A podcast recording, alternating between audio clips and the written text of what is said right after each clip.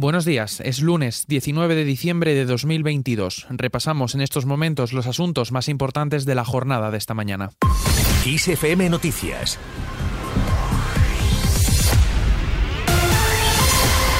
En vísperas de que el Tribunal Constitucional celebre el pleno extraordinario para estudiar el recurso de amparo presentado por el PP, el Gobierno y la oposición se han ido acusando de poner en peligro la democracia.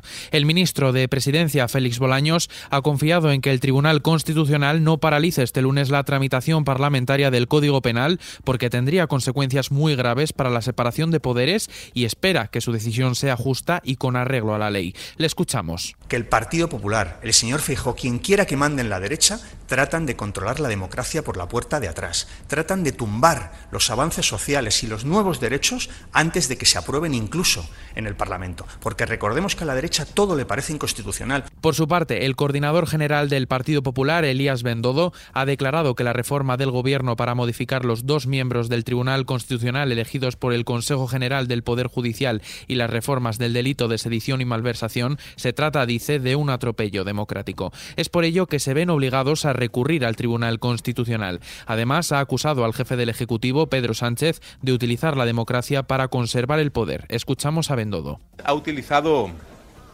la democracia para llegar al poder. Y ahora utiliza el poder para cargarse la democracia. La líder de Ciudadanos, Inés Arrimadas, ha comparado lo ocurrido con el independentismo en 2017 en el Parlamento de Cataluña con lo que se está viviendo ahora en el Congreso de los Diputados. La escuchamos pero sé lo que va a decir Sánchez, que es lo mismo que dijo Puigdemont y Junqueras en el 2017. Además, Arrimadas ha justificado que Ciudadanos surgió para frenar el independentismo en Cataluña y dice que ahora que se ha expandido al Congreso de los Diputados, la formación debe seguir luchando. Fuera de nuestras fronteras, el presidente ucraniano Volodymyr Zelensky ha asegurado que el país se está preparando en la frontera con Bielorrusia para todos los posibles escenarios de defensa, ante el anuncio del presidente ruso Vladimir Putin de viajar a Minsk en busca de un segundo frente de guerra. Además, Zelensky ha insistido en que la protección de la frontera con Rusia y Bielorrusia es una prioridad constante. Más asuntos, un acuerdo sobre el sistema de comercio de emisiones. Los Estados miembros de la Unión Europea y la Eurocámara han logrado un acuerdo sobre la reforma del sistema de comercio de emisiones. El objetivo, reducir las emisiones de CO2 en 2030 al menos un 55% con respecto al año 1990. Siguiendo la línea de este asunto, la ministra para la Transición Ecológica, Teresa Rivera, ha valorado positivamente este acuerdo. Además, Rivera ha insistido en que este paquete es fundamental para ir activando las políticas que llevarán a Europa a ser un continente neutro climáticamente en 2050. Y en lo que afecta a nuestros bolsillos, la luz baja. La electricidad cae al precio más bajo de diciembre y es que este lunes caerá un 57,8% hasta los 93,2 euros el megavatio hora. De no contar con el mecanismo ibérico, el precio mayorista para hoy sería de 204,5 euros el megavatio hora, es decir, 11,3 euros más. Y en clave deportiva, día histórico para Argentina. La selección de Argentina se ha proclamado campeona del mundo por tercera vez en su historia después de superar este domingo a Francia en la tanda de penaltis de la final del Mundial de Qatar.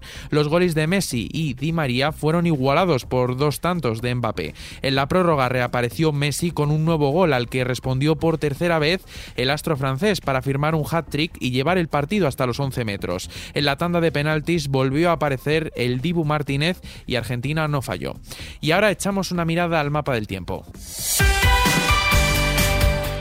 Eso sí, no sin antes coger el paraguas para salir de casa. La Agencia Estatal de Meteorología prevé para este lunes lluvias localmente fuertes o persistentes en la mitad suroeste de Galicia y mitad oeste del sistema central. A lo largo del día podrían extenderse de forma más débil a otras zonas de la península, salvo en el extremo oriental y Baleares, donde solo habrá intervalos nubosos. Y terminamos con una noticia muy especial.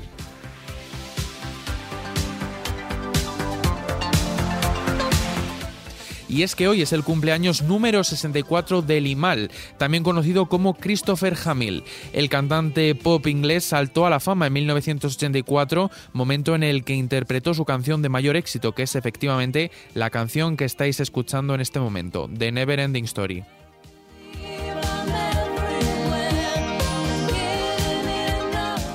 Traducida al castellano como La historia interminable, sí, esa historia que ha hecho soñar a toda una generación.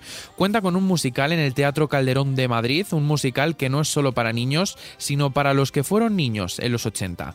Un total de 16 temas musicales componen el espectáculo, entre ellos la canción que suena en estos momentos. Se trata de un espectáculo musical donde la animatrónica de los personajes de fantasía lo hace algo nuevo y diferente. Con esto lo dejamos por ahora, pero la información sigue, como siempre, puntual en los boletines de XFM y ampliada aquí en nuestro podcast XFM Noticias. Con Susana León en la realización, un saludo de Adrián Martín. Sed muy felices.